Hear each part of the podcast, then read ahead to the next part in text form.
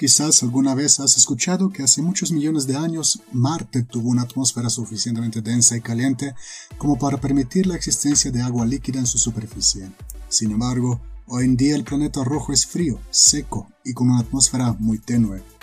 Se piensa que Marte perdió la mayor parte de su atmósfera después de haber perdido su campo magnético.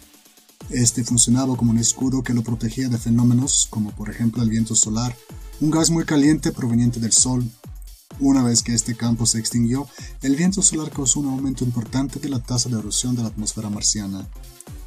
Se sabe que cuando Marte interactúa con las estructuras del viento solar, como las eyecciones de masa coronal interplanetarias, la erosión atmosférica aumenta por un factor de 10. Estas estructuras se presentan mucho más durante los máximos solares, cuando suelen ser también más intensas y rápidas. Es como si estuvieras disfrutando de la brisa en la playa y de repente un huracán se llevara tu gorro y tu sombrilla. El consenso general en la comunidad científica es que históricamente la mayor pérdida atmosférica de Marte ocurrió durante los periodos de alta actividad solar.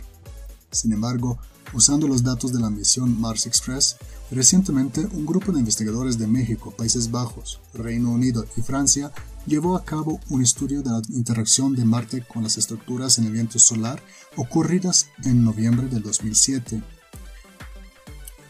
Esta fue una época de una actividad solar más baja de los últimos 100 años. Las estructuras que interactuaron con el planeta rojo presentaron relativamente bajos valores de campo magnético, densidad y velocidad. Los investigadores se sorprendieron al ver que estos eventos aumentaron el flujo de masa atmosférica hasta 8 veces, indicando que aún durante los mínimos solares la pérdida atmosférica de Marte puede ser sustancial.